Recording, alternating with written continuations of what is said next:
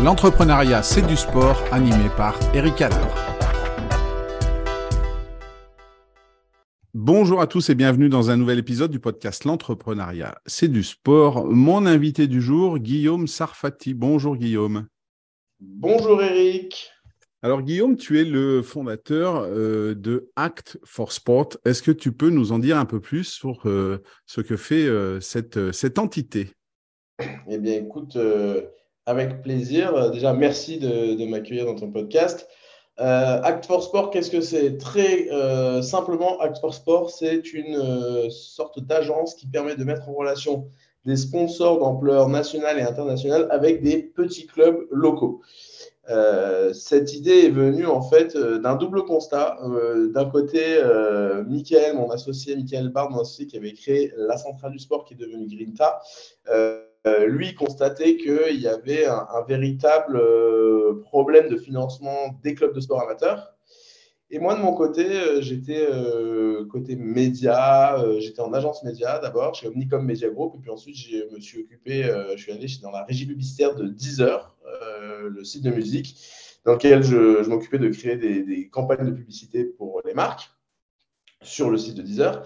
Et en fait, ce que je remarquais, c'est que les, marques, euh, les annonceurs, nous demandaient souvent de faire des activations locales, de faire des opérations publicitaires qui avaient du sens, qui étaient engagées, mais finalement, il n'y avait pas beaucoup de solutions en face euh, pour répondre à ces demandes-là.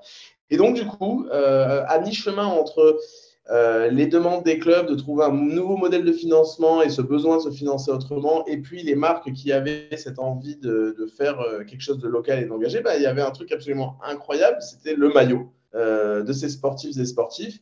Et finalement, on s'est dit que bah, si on était en mesure de proposer euh, aux marques de sponsoriser, d'offrir des équipements à des centaines, des milliers de clubs de sport amateurs, et ben on allait d'un côté aider les marques à créer cette nouvelle façon de communiquer en local plus intelligente, et puis de l'autre, ben, apporter un nouvel élément de financement euh, aux clubs de sport amateurs. Et donc, c'est de ce double constat qu'est née cette idée de proposer aux grandes marques nationales et internationales de venir sponsoriser des milliers de petits clubs locaux.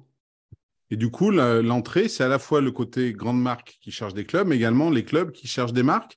Vous, avez ces, deux entrées possibles pour euh, Act for Sport, c'est ça? Exactement. Alors en fait, euh, on va d'un côté, nous, euh, mon travail, moi, au quotidien, c'est d'aller chercher ces marques, de contacter la direction marketing de Groupama, d'Unibet, de Uber etc. Et de leur dire, voilà, nous, on offre cette possibilité de faire des campagnes euh, engagées. De l'autre, ensuite, quand on va avoir cette signature, on va mettre en place l'opération, et eh bien là, les clubs, eux, on va les euh, solliciter pour qu'ils s'inscrivent. Donc, en fait, d'un côté, nous, on cherche euh, un maximum d'annonceurs parce que c'est eux qui vont avoir les moyens de financer nos opérations. Et puis ensuite, on fait savoir au, plus grand nombre possible de marques, de clubs, qu'ils ont la possibilité de s'inscrire à notre opération. Et donc, euh, bah, les clubs, euh, par exemple, sur une opération, on va avoir, euh, en fonction du sport, mais si on parle par exemple de football, entre 3 et 8 000 clubs qui vont candidater. si c'est une opération nationale, si c'est une opération internationale, c'est évidemment encore plus. Donc voilà, oui, d'un côté, on va chercher des annonceurs, et là, c'est un vrai travail de commercial, et de l'autre, on va chercher des clubs, et là, c'est plus un système de, candidature en digital. Et du coup, quand euh, vous avez euh, euh, fait un, partenariat avec une, grande entreprise, elle va vous dire, ben voilà, pour les clubs de foot, par exemple, de tel niveau, par exemple des jeunes ou des, ados ou des adultes, pour chaque club qu'on va retenir, on, va offrir un, jeu de maillot, un jeu de chaussettes, un équipement entier. Et, après, il y a un, un, certain nombre de clubs qui sont retenus. Ils vont vous dire, c'est pour 1000 clubs. Et après, c'est vous qui faites le tri, c'est ça? Exactement. Alors, en fait, ce qu'il faut bien comprendre, c'est que nous, ce qu'on va proposer, euh, c'est d'abord une capacité de ciblage ultra chirurgicale. Aujourd'hui, quand euh, on va proposer de sponsoriser 500 clubs, les 500 clubs, on connaît leur géographie, leur situation géographique, on sait également la catégorie d'âge qu'on va proposer à l'annonceur, on sait le sexe des joueurs et joueuses, on connaît pas mal de choses. Et donc, du coup, ça va nous permettre en amont de préciser ça avec l'annonceur. Je prends un exemple très concret. Aujourd'hui, Groupama sponsorise 130 clubs de cyclisme en France. Euh, ces 130 clubs de cyclisme, le brief, il est très clair. Il faut qu'ils soient à une distance raisonnable, donc à moins de 20 km euh, d'une agence Groupama qui est réparti partout sur le territoire. Il faut qu'il y ait un minimum de 20 licenciés. Il faut qu'ils aient une histoire intéressante à nous raconter, qu'ils aient des réseaux sociaux sur lesquels ils soient actifs. Et puis, on peut imaginer tout un tas de critères. Par exemple, je suis mal, il n'y a pas de critères d'âge, mais il pourrait y en avoir. Euh, par exemple, dans le football avec Unibet, eh bien, on est obligé de sponsoriser uniquement des joueurs qui ont plus de 18 ans. Donc, on a cette capacité de ciblage chirurgical, mais il en va aussi de notre euh, force de conseil de proposer aux marques, bah, en fonction de leurs objectifs, de, cibler telle catégorie d'âge, de cibler telle euh, catégorie de joueurs. Typiquement, avec Back Market, eux, ils avaient un objectif de, de double, féminiser euh, la cible et aller chercher des gens dans les territoires un peu plus reculés. donc, on a lancé cette campagne, la Champion League, 200 clubs sponsorisés par Back Market en multisport, rugby, basket, foot, hand, volley uniquement des équipes féminines et des équipes qui sont réparties partout sur le territoire et en particulier en dehors des grandes villes. Donc, du coup, on, a cette capacité à répondre aux objectifs marketing de, nos clients. Et donc, euh, Act for Sport a été euh, créé euh, en 2018. cinq ans après, en termes de, d'équipe autour de toi pour, pour gérer tout ça, vous, êtes à peu près combien? Comment ça s'est développé? Combien vous avez aider de clubs au total? Est-ce que tu as quelques chiffres à nous donner comme ça, Guillaume? Alors effectivement, on a créé en 2018. On va dire qu'en 2018, on s'est mis autour de la table et on s'est mis pendant un ou deux mois à écrire l'offre, à imaginer comment on allait conceptualiser la chose. On est arrivé sur le marché vraiment en 2019 euh, avec euh, une proposition bien ficelée et les premiers clients qu'on est allé voir. C'est allé assez vite puisque les premiers à nous avoir fait confiance, c'est Unibet. Euh, Unibet, l'opération a été lancée en avril 2019. Euh, et petit fait, le petit fun fact, mais qui est cool, c'est qu'au bout d'une semaine, il y a eu tellement de candidatures, on a dépassé les 1500 candidatures à la fin de la première semaine. C'était la première fois qu'il y avait une opération comme ça qui était lancée sur euh, le marché du, football. Ils ont doublé le nombre de clubs. C'est-à-dire qu'on est parti avec 50 euh, clubs sponsorisés. Ils nous ont appelés, ils nous ont dit on part sur 100 clubs euh, à sponsoriser. On va pas se mentir, dans la vie d'une entreprise, quand ça commence comme ça, c'est un bon signal qui est envoyé. Et 15 jours plus tard, pour la petite histoire, on lançait Big Mat. et ces deux annonceurs sont toujours là 5 ans plus tard. Donc, on a créé quelque chose qui permet aux marques de de s'inscrire dans le temps, d'écrire une vraie histoire. Pour revenir à ta question sur les chiffres, aujourd'hui, on a dépassé les 5000 clubs qui sont euh, sponsorisés, en tout cas qui ont été soutenus par euh, certains de nos clients. Et euh, on a franchi la barre des 130 000 licenciés qui ont été équipés. Donc, soit maillot short chaussette, soit maillot cuissard dans le cyclisme. Mais en tout cas, globalement, on a fait du, foot, du rugby, du hand, du basket, du volet et du cyclisme. Et dans ces six sports, on a dépassé les 130 000 euh, licenciés équipés. Donc, euh, d'un côté, c'est assez cool, c'est un bon chiffre. De l'autre, il faut relativiser avec les 17 millions de pratiquants de licenciés en France. Et donc, il nous reste une énorme marge de manœuvre et euh, j'appelle tous les annonceurs qui ont envie de faire une communication engagée à venir à nos côtés justement pour aller encore plus loin et pouvoir euh, combler ce, problème de financement des, associations sportives. Bah, comme à chaque fois, de toute façon, il y aura les liens pour te contacter, euh, que ce soit sur LinkedIn ou sur euh, le, site de Act for Sport. Et bien entendu, ceux qui nous écoutent et qui veulent participer à, ce mouvement seront les bienvenus et, tu pourras les, les, contacter. Et du coup, est-ce que dans, dans, les sports que tu as cités, les sports collectifs plus le cyclisme, est-ce qu'il y a le sport dans lequel tu aurais aimé être un champion? Alors, euh, pas du tout dans les sports qu'on a nous. Euh, je prends beaucoup de plaisir euh, quand je suis dans cet écosystème du sport business à euh, dire avec beaucoup de fierté que je ne suis pas un sportif.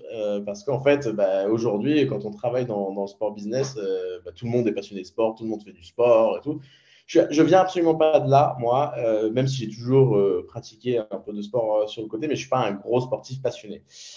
du coup, pour répondre à cette question, moi, j'ai plutôt, j'aurais aimé être un champion plutôt parce que le style me plaît beaucoup, de sort d'un sport de glisse le surf, le skate, qu'importe, les, sports de montagne. Mais en tout cas, mon, ma, on va dire que ma mentalité se rapproche vachement plus du style californien du surf qui m'a beaucoup fait rêver quand j'étais adolescent qu'un rugby ou un rugbyman ou un, ou un footballeur. Voilà. Donc moi, j'aurais été plus euh, un, gros, gros fan de, sport de glisse, même si Euh, aujourd'hui, dans la mentalité et, euh, quand, on, monte une entreprise comme ça, là, j'ai une admiration infinie pour le sport collectif et toutes les valeurs qu'il va, mettre en avant, qui va, permettre de, bah, faire régner justement, qui, est un reflet de la société.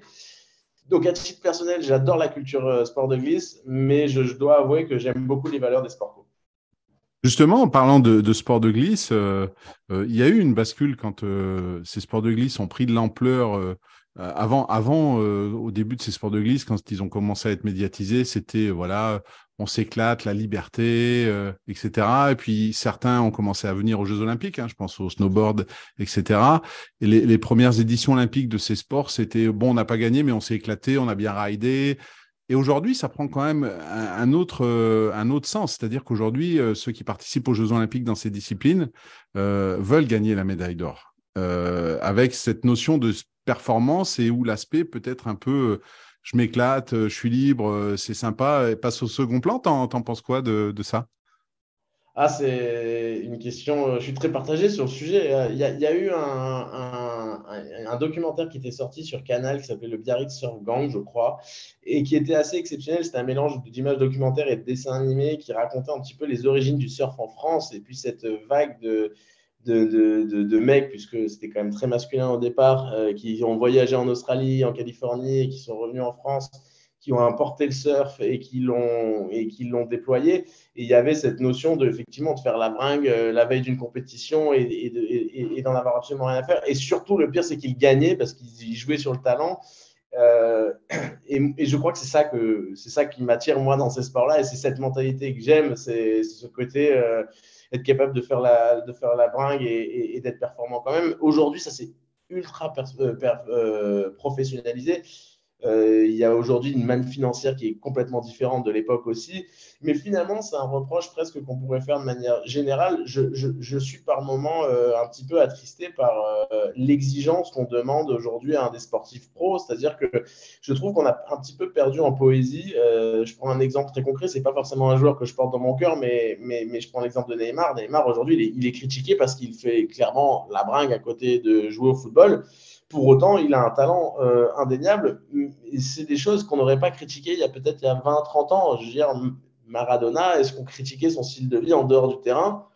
Il faut croire que, en tout cas, a priori, non, et c'est un demi-dieu. Euh, euh, et, pourtant, est-ce que je pense qu'il fait Neymar le dixième de ce que pouvait faire Maradona Donc, il y a comme ça cette espèce de, perfectionnisme aujourd'hui où il faut qu'un joueur, ce soit un Mbappé, lisse, nickel, qui prend la bonne parole dans les médias, qui fait pas d'extra, etc.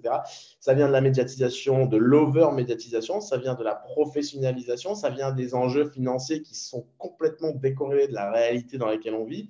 Donc, oui, je trouve qu'il y, y, a un côté où effectivement on perd peut-être un petit peu en poésie. Par contre, on gagne aussi énormément en performance. Euh, et euh, aujourd'hui, on voit ce que peuvent envoyer des snowboarders, euh, ce que peuvent envoyer même des footballeurs. Bah, c'est plus la même. Hein. Ça, ça, va plus vite, ça va plus fort. et donc, du coup, bah, c'est plus spectaculaire, ça passe mieux à l'écran. Donc, il faut trouver un mix des deux. Mais je crois mm. que si on veut être pro aujourd'hui, on n'a plus le choix. Il faut être, faut être très, très exigeant avec soi-même et pas faire d'écart. Et du coup, tu, le disais, euh, tu n'es pas sportif dans l'âme à la base.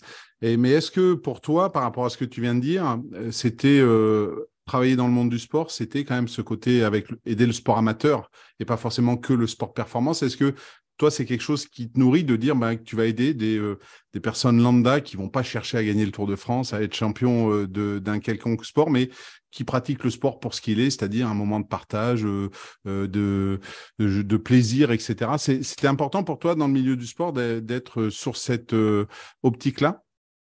Oui, alors, je vais répondre en deux temps. D'abord, pour moi, ça va bien plus loin que. En fait, tu, poses la première brique de ce qu'est le, sport amateur, mais pour moi, ça va beaucoup plus loin. Le sport amateur, c'est à mes yeux, et je l'ai découvert euh, déjà parce que je le connaissais quand même un petit peu, on a tous, quoi qu'il arrive, un pied de près ou de loin dans un club de sport amateur. On y est allé quand on était gamin, on connaît quelqu'un qui pratique quelque chose de toute façon. Et puis, euh, j'y reviendrai après, quand on est parent, on va amener ses, enfants dans un club de sport. Euh, au-delà de la pratique, le club de sport, c'est une transmission de valeurs collectives dans les sports co, mais même euh, dans les sports individuels, quand on est dans un club de judo, on doit respecter aussi son institution, on doit respecter son coach. C'est aujourd'hui un moyen euh, exceptionnel pour certains minots de s'en sortir.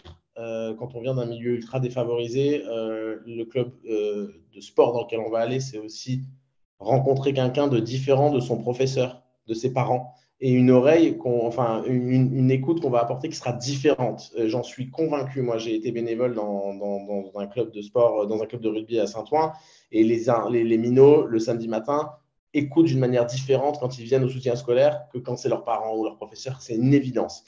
Euh, au-delà de l'apport sociétal que peut avoir un club de sport, euh, j'ai la conviction que c'est un des derniers lieux de vie euh, en communauté où vont pouvoir se fréquenter l'avocat, le facteur, le policier, le chômeur, le notaire, le médecin, tous ces gens-là qui vont tout au long de la semaine avoir des milieux de CSP complètement différentes, de catégories sociales professionnelles complètement différentes, et puis qui, une fois qu'ils auront chaussé leurs crampons, installé, mis leurs cuissards, eh bien, vont être mis sur un pied d'égalité parce que ce qui va leur, euh, ce qui va leur faire être là à ce moment-là, ben, c'est leur passion. C'est pas euh, est-ce que je suis riche, est-ce que je suis pauvre, est-ce que j'ai un métier intéressant ou pas.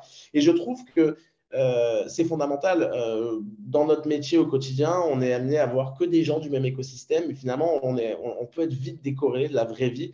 Et donc, je trouve que c'est effectivement hyper important de pouvoir ben, avoir ce genre de discussion avec des gens issus de tout milieu. Et donc, pour toutes ces raisons, l'association sportive a une nécessité de continuer de vivre. On parle aussi énormément de sport santé, comment faire faire du sport aux gens autrement que par le sport scolaire qui peut parfois être super contraignant et pas forcément aimer des gens.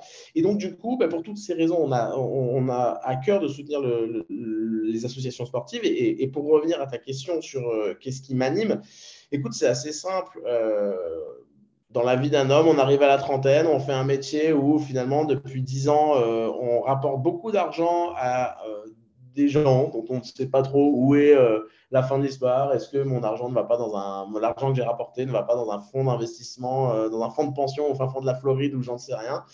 et puis cette envie de faire des choses qui ont du sens, cette envie de se dire j'ai envie de contribuer un tout petit peu. Et ça a commencé par être bénévole dans, ce club de rugby. Puis ensuite, euh, je me suis dit qu'on pouvait aller un petit peu plus loin. Et, euh, et, l'opportunité est arrivée aussi, on ne va pas se mentir, euh, avec le seul métier que je sache faire, c'est-à-dire vendre de la publicité. Et donc, du coup, effectivement, il y a une fierté énorme et, c'est au-delà de la fierté, c'est même une philosophie. Je vais te donner un exemple très concret. Aujourd'hui, sur nos maillots, euh, les maillots de nos clubs de sport, on autorise à ajouter d'autres sponsors. C'est-à-dire qu'un euh, club d'une de, nos opérations va pouvoir ajouter un sponsor local sur un maillot. Pourquoi? Bah, Tout simplement pour ne pas faire l'exact opposé de notre mission, c'est-à-dire ne pas tuer le club, parce qu'en fait, on vient lui prendre sa face principale, ce qui peut être le plus rémunérateur sur un maillot, c'est-à-dire la face avant. Euh, mais du coup, s'il ne peut pas mettre d'autres logos sur notre sponsor, il a, ok, c'est super, il a des maillots, mais il peut plus financer. Donc, on va autoriser à avoir dans le dos, sur les manches, d'autres logos. Il faut prendre l'exemple très concret de Groupama, sur lequel il y a plus d'une dizaine d'emplacements libres pour pouvoir ajouter d'autres sponsors autour de Groupama. Et ça, par exemple, eh ça fait partie de la philosophie qu'il faut réussir à faire comprendre à nos annonceurs pour qu'ils comprennent l'importance de leur mission et qu'elle ne consiste pas juste à envoyer des équipements. Voilà. Donc c'est tout ça effectivement qui fait euh, une immense fierté effectivement dans, dans, dans, ce métier qu'on fait. Du coup, j'ai hâte d'entendre euh, la réponse à la deuxième question euh, habituelle qui est est-ce qu'il y a un champion ou une championne qui t'a inspiré ou qui t'inspire et, et, voir qui tu as pu choisir et voir le sens que tu donnes à ce choix, justement alors, je vais essayer de ne pas me tromper dans la prononciation, mais euh, j'ai voulu répondre justement euh, de, manière un petit peu plus actuelle. Et, euh, moi, c'est le sportif, c'est Clarisse Abegninou, qui m'a juste fasciné récemment quand, à l'issue de sa compétition, elle est allée donner le sein à son gamin. en judo Comment? En judo. En judo, oui, en judo, oui, effectivement. Euh, et, en fait, j'ai trouvé la démarche absolument fantastique. Euh, je trouve qu'en fait, il y, a deux sujets dans l'histoire. Il y a d'abord le sujet de, la femme et la position de la femme dans la société aujourd'hui et, et, cette période de, de, faire un enfant et de toute la gestion qui est nécessaire derrière et comment conserver sa vie en parallèle. Je trouve que c'est absolument fascinant de prouver par A plus B que c'est possible on peut continuer, on peut continuer à être performant, et je ne parle pas que du judo, je parle de globalement, une femme euh, peut continuer à, exister et à vivre avant, pendant et après cette période absolument incroyable. Mais ça remet aussi au, cœur des débats le fait d'avoir des enfants dans la vie professionnelle. Et, c'est à mes yeux un sujet qui est particulièrement important puisque je suis papa depuis un peu plus d'un an et demi. Et, c'est quelque chose qui, moi, m'a permis aussi de vachement structurer ma façon de, travailler. C'est-à-dire que quand on est entrepreneur, on pourrait travailler jusqu'à 23 heures. Euh, les journées ne sont jamais assez longues. Et en réalité, ben, il faut savoir que moi, tous les soirs, à 17h30, 18h au plus tard, j'essaie de partir du bureau pour pouvoir ben, essayer de répartir un petit peu les tâches sur les deux heures. Alors, je pense être, euh, et, si ma femme m'écoute, peut-être qu'elle m'engueulera, mais je pense en tout cas essayer de me battre pour essayer de combler au maximum ce gap. Je pense qu'on est encore très très loin de l'égalité des sexes, il faut, le dire. Euh, mais en tout cas, ça permet de structurer. Et, du coup, en ce sens, euh, bah, euh, le fait de donner le sein à, la sortie du, du tatami m'a choqué, m'a profondément choqué. Je me suis dit que c'était extraordinaire comme geste. Et donc, du coup, c'est à elle que je voulais rendre hommage pour répondre à ta question. Et en plus, Clarisse, pour ceux qui ne sont pas fans de judo ou c'est quand même euh, trois médailles olympiques, dont deux titres, euh, six titres de champion du monde, cinq de champion d'Europe.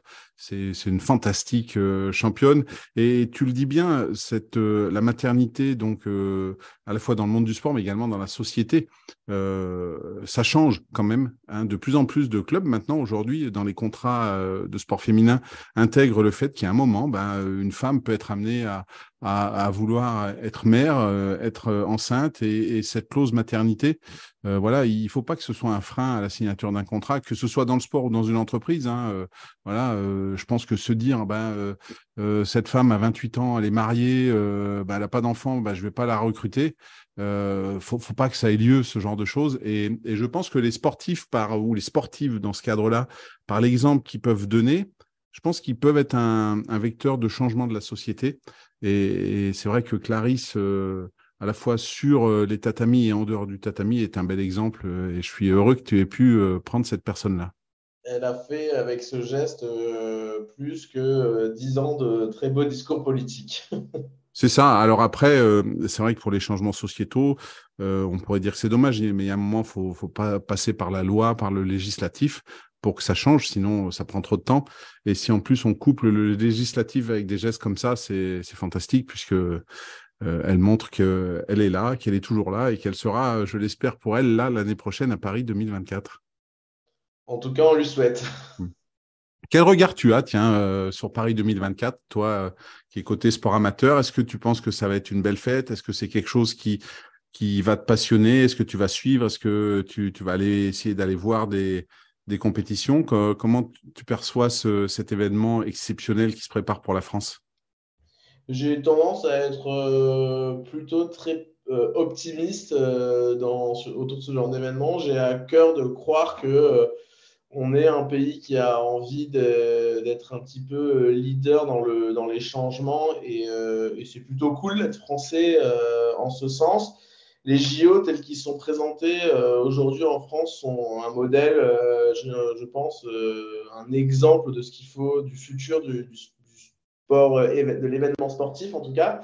Donc là-dessus, moi j'ai un regard super, super optimiste. Je trouve que c'est c'est un événement que j'attends avec impatience. si l'ouverture des Jeux se fait réellement comme ils prétendent le faire sur la scène, c'est magnifique. Enfin, très clairement, je pense qu'on pourra drop the mic euh, pendant quelques JO parce que ce sera euh, quelque chose d'absolument phénoménal.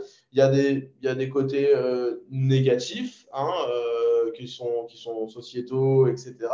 Moi, j'ai beaucoup rigolé quand, pour donner un exemple très concret, mais quand on a fait la leçon au Qatar pendant la Coupe du Monde, en entendant parler beaucoup de boycott, etc., et puis qu'on se rendait compte qu'en même temps, il y avait des sans-papiers qui travaillaient sur des chantiers en France ne comparons pas l'incomparable, mais simplement, voilà, euh, essayons aussi de relativiser et de ne pas se voir trop beau euh, tout le temps. Mais globalement, moi, je trouve que les JO de Paris sont un événement euh, qui, peut être absolument incroyable, qui peut être un vecteur de changement. Et donc, j'ai envie d'y croire, j'ai envie de voir le, verre à moitié plein et de me dire que ça va être quelque chose d'incroyable. Euh, à titre personnel, est-ce que j'irai euh, Je ne me suis pas inscrit à la, loterie ni rien, donc j'ai pas prévu. Non, j'ai pas prévu d'y aller. Si l'opportunité se présente, j'irai, mais j'ai pas prévu d'y aller ni de demander à mes clients s'ils peuvent m'avoir une, place pour l'instant. Donc, non, ce n'est pas, pas nécessairement. je vais un peu plus me battre pour essayer d'attraper une, place au vélodrome pour, pour la Coupe du Monde de rugby que pour les JO. Ah, ça, arrive, très très vite, justement, à la Coupe du Monde de rugby. en parlant de rugby, dans une, des questions, c'est de, on, va rester dans le rugby, c'est de savoir si, pour toi, il y a un entraîneur, un coach d'équipe sportive qui, de la manière dont il gère son équipe, ferait pour toi un bon manager en entreprise. Et si on reste dans le rugby, euh, Fabien Galtier est souvent cité euh, par mes invités. Il y a Didier Deschamps et Fabien Galtier hein, qui, viennent en tête des, citations de, pour eux, de la manière dont ils gèrent leur équipe. Ben, en entreprise, ça pourrait faire des merveilles. Euh, ça serait qui pour toi? Ça serait un de ces deux-là ou ça serait quelqu'un d'autre? Alors, euh, pour commencer, euh, j'ai réfléchi à comment répondre à cette question et euh, la première chose qui m'est venue à l'esprit, c'est que je, pense que ce sont des qualités complètement différentes. Je ne sais pas dans quelle mesure est-ce que je suis un, bon dirigeant d'entreprise, mais ce que je sais, c'est que je serais un absolument pitoyable entraîneur d'une équipe, quel que soit le sport. Euh, et, je pense que l'inverse, ce serait très très compliqué pour un entraîneur d'un sport quel qu'il soit de venir dans le monde, de venir diriger l'entreprise. Je pense que ce sont des valeurs qui sont complètement différentes. Euh, pour moi, il y a deux choses. Je trouve effectivement que Fabien Galtier euh, a réussi quelque chose d'absolument génial en introduisant une importance phénoménale à la data. Euh, dans, le, dans le rugby. Et, euh, euh, ne l'oublions pas, c'est pas souvent dit, mais c'est grâce à ça que l'équipe de France a gagné en performance ces dernières années. L'analyse très très pointue de la data a été quelque chose d'essentiel pour l'équipe de France. à côté de ça, moi, je suis quelqu'un qui fonctionne énormément à l'émotion. on peut même dire que c'est mon seul et unique montrage. Je, suis beaucoup plus émotion que data. Euh, et, j'ai été marqué par des discours. Et l'un des derniers qui m'a le plus fait vibrer, c'était le discours de Pascal Duprat euh, pour maintenir euh, le TFC il y a quelques années, qui avait été repris en générique de, promotion de la Ligue 1 par Canal. fantastique en fait. Et, là, on vibre, là, on vit le football comme comme une série, comme un film. Et en fait, moi, c'est ça qui m'attire. Donc, donc, pour répondre à ta question, pour moi, il n'y a pas de qualité. Je, pense que les qualités sont très, très différentes. Nous, on en fréquente certains euh, sportifs et, et coachs. Et, et, vraiment, ce n'est pas du tout la même mentalité. Ce n'est pas du tout les mêmes assets sur lesquels il faut appuyer. Ce n'est pas du tout les mêmes attentes qu'on va avoir des gens à qui on va parler. Euh, donc, je pense que c'est euh, difficilement. le parallèle est difficile, j'en suis convaincu. Et après, pour répondre, deux approches. Une approche très data euh, que, Fabien Gattier va pouvoir avoir, et puis une approche euh, beaucoup plus sur l'émotion que Pascal Duprat a pu avoir ce jour-là. Et c'est un exemple, hein, mais, euh, mais, mais, mais, si j'aime bien au bureau, nous ici, on essaie d'avoir une grande transparence, de s'applaudir quand il y a des victoires.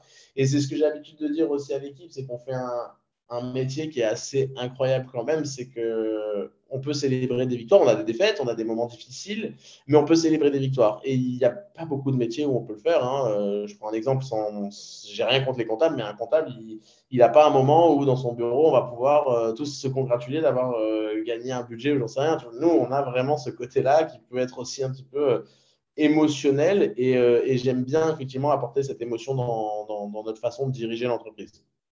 Après, euh, je ne sais pas si un comptable en, fin de mois, quand euh, il y a des payes à faire et qu'il arrive à bien les faire et dans le délai imparti, qu'il n'y a pas d'erreur, peut-être que lui, dans son métier, c'est ce plaisir-là qu'il trouve et qu'il célèbre. Et je, n'ai absolument, c'est pour ça que j'ai pris vraiment le premier exemple qui m'est passé par l'esprit, je n'ai absolument rien contre les comptables. Euh, Dieu merci, ils existent et ils sont là et ils font un travail que je suis bien incapable de faire. Mais oui, oui, bon, peut-être d'autres choses. Mais il y, a, dans le métier du sponsoring sportif de très très belles émotions qu'on pourrait parfois euh, assimiler à celles du sport. Tu, parlais de Galtier et de la data. Euh, en début d'épisode, tu citais la data, toi, comme étant euh, un point fort de ton offre, puisque c'est quelque chose qui permet à, tes partenaires, entreprises et clubs d'être liés, puisque tu vas dire, bah, telle entreprise, euh, tu citais euh, Back Market, Unibet ou Groupama, ben voilà, moi je recherche euh, telle cible et c'est la data qui, qui te permet aussi toi d'être là-dedans. C'est c'est un point important dans votre entreprise, c'est un point auquel tu consacres beaucoup d'énergie, peut-être d'argent également ou de, de talent homme dans, dans cette recherche de la data? C'est un point essentiel. C'est justement comment est-ce que Act for Sport a réussi à venir se différencier sur ce marché? C'est justement en gérant mieux la data, euh, tout simplement parce qu'aujourd'hui, euh, la barrière qui a réussi à franchir euh, Act for Sport, c'est de créer cette conversation entre des milliers de sportifs et sportifs et des annonceurs. Aujourd'hui, un annonceur est incapable de venir parler à autant de gens qui sont passionnés par une thématique très spécifique. Et nous, donc, du coup, on a à la fois un asset technologique qui est très important pour justement filtrer, découper les candidatures et nous assurer d'avoir la bonne personne qui correspond au bon club qui va venir répondre à nos questions pour qu'on puisse euh, le, connaître. Et puis ensuite, il y a toute la hiérarchisation de la data qu'on va récolter. Et cette hiérarchisation, elle est hyper importante pour nous permettre de savoir, ben oui, le club que vous souhaitez euh, recruter correspond parfaitement à ce que vous recherchez. Le temps, euh, l'investissement, il se fait majoritairement sur euh, le temps homme, sur les talents qui vont, qui vont nous accompagner. Aujourd'hui, on a, euh, on a une équipe qui est staffée et dont je suis particulièrement fier, qui, qui est à la fois autant conscient des enjeux, on va dire business, parce qu'il faut faire tourner une entreprise, que des enjeux, on va dire, sociétaux de ce qu'on fait. des gens qui sont fiers de pouvoir justement soutenir le sport amateur et, et, qui du coup le font avec une immense passion euh, et, c'est surtout du temps homme qu'on va consacrer et puis aussi ben, des moyens financiers pour avoir les bons outils euh, et leur permettre justement de pouvoir s'armer le mieux possible pour répondre à ces enjeux-là. Et à côté de cet euh, enjeu à la fois humain, côté hard skill et technologique, est-ce qu'il y a toi une qualité que tu associes aux sportifs de haut niveau que tu n'as pas et que tu aimerais avoir pour qu'aujourd'hui, dans ton quotidien, soit ça se passe mieux, tu sois plus performant, plus serein Est-ce qu'il euh, y a une qualité qui te vient à l'esprit? Alors, je ne sais pas si j'ai envie de l'avoir, parce que du coup, finalement, j'ai appris à, à faire sans. J'ai appris à faire sans, mais, euh, mais, mais, je suis euh, quelqu'un d'ultra dépendant de, de l'équipe. Je ne suis pas du tout, du tout capable de travailler seul. C'est vraiment quelque chose, c'est pas une qualité que j'ai. Et, et, en ce sens, j'ai une admiration absolument incroyable pour les joueuses et joueurs de tennis qui ne sont pas dans le top, euh, je sais pas, 200, je connais pas, euh, je m'y connais pas sans tennis, et qui se font ces tours du monde à se faire des tournois seuls, à dormir seuls dans leur chambre d'hôtel.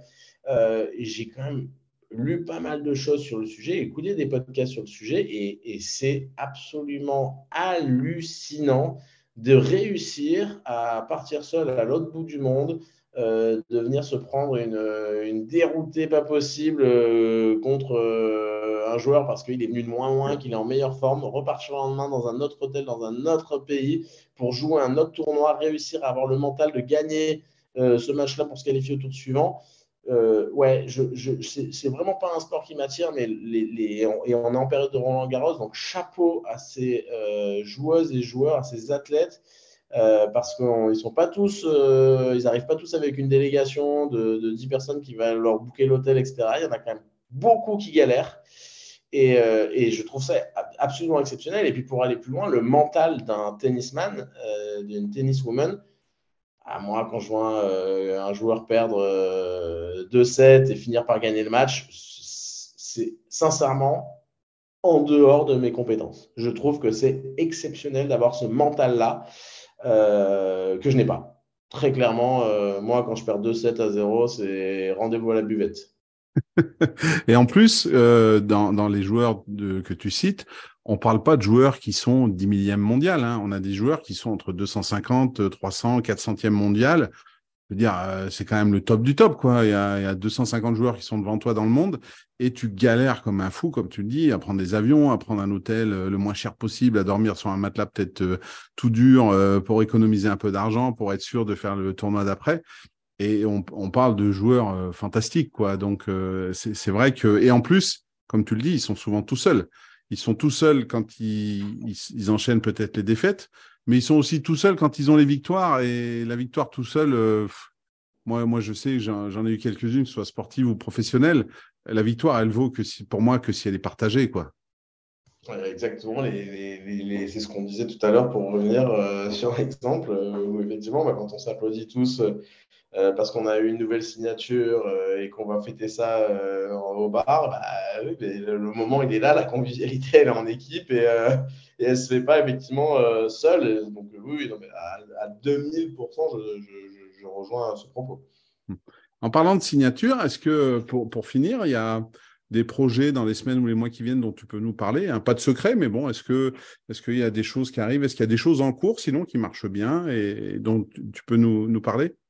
Ah bah écoute, aujourd'hui, là, on, est on, est, on, enregistre le 31 mai, euh, vendredi, donc 2 euh, juin, on va finaliser les candidatures de notre opération Ton club, ton maillot avec Groupama. Donc, ça fait euh, un peu moins d'un mois que les candidatures sont ouvertes. Les clubs, la, nouvelle, la nouveauté cette saison, c'est que les clubs de tout cyclisme peuvent s'inscrire. Avant, c'était que le cyclisme sur route, mais ils ont ouvert aussi au VTT, au gravel, au cyclotourisme. Euh, et donc, ça, apporte un bel engouement et un beau, euh, un beau vent de fraîcheur dans cette opération, puisque c'est quand même euh, la quatrième saison. donc, il faut, voilà, il faut, il faut savoir renouveler ces opérations. elle se finira ce vendredi, donc ça, c'est pour l'actualité très chaude. Et puis, pour le reste, alors, Malheureusement, je ne peux pas te parler des opérations qui sont en cours de signature, mais Act for Sport accélère véritablement à l'international. On a déjà un projet dans sept pays d'Europe avec Big Mat qu'on accompagne depuis maintenant euh, quatre saisons, euh, cinq saisons pardon, en France, Italie, Belgique, Portugal, Espagne, euh, République tchèque et Slovaquie. Et on est en train de signer un nouveau deal en Belgique. On attend on a en tout cas des briefs euh, en Allemagne, aux Pays-Bas, euh, en Suède. Donc, l'actualité, une des actualités fortes d'Act Sport, c'est aussi de s'internationaliser euh, dans les prochains mois, années. et puis, il va y avoir également toutes les activations des opérations qui sont en cours, avec une qu'on attend avec impatience, c'est le reveal des maillots de l'opération Uber Eats, où, pour reprendre un petit peu dans le détail, Uber Eats euh, qui est notre client depuis l'année dernière, a lancé un programme pour sponsoriser 50 clubs, mais ces 50 clubs vont avoir accès, ont eu accès à un designer qui a pris le brief, euh, qui a écouté l'histoire, qui avait envie de raconter le club, qui leur a dessiné un maillot unique. Et ce maillot, il va être, euh, ben, les 50 maillots vont être révélés en septembre, je l'espère. En tout cas, ça devrait être dans ces eaux-là. Et l'occasion d'offrir à ce moment-là les équipements aux clubs euh, qui ont été euh, gagnants. Et c'est toujours un moment euh, fantastique d'offrir ces équipements. Alors, je te laisse imaginer que sur plus de 5000 clubs, je ne les ai pas fait moi-même. mais de temps en temps, on essaie aussi pour garder les pieds sur notre média principal, d'aller voir des clubs, de rencontrer. Et l'engouement est absolument magnifique les réactions des joueurs sont toutes géniales. Déjà, quand ils reçoivent un, maillot avec un sponsor euh, qui est d'envergure, bah, en général, ils, sont, ils, kiffent parce que, bah, sans être péjoratif, ça change un petit peu du boucher du coin, ça, donne un peu de la, gueule, entre guillemets, au, maillot. Et puis là, avec le design absolument fantastique qu'on va leur proposer, il va y avoir de belles émotions en face, il va y avoir de, très, très belles images.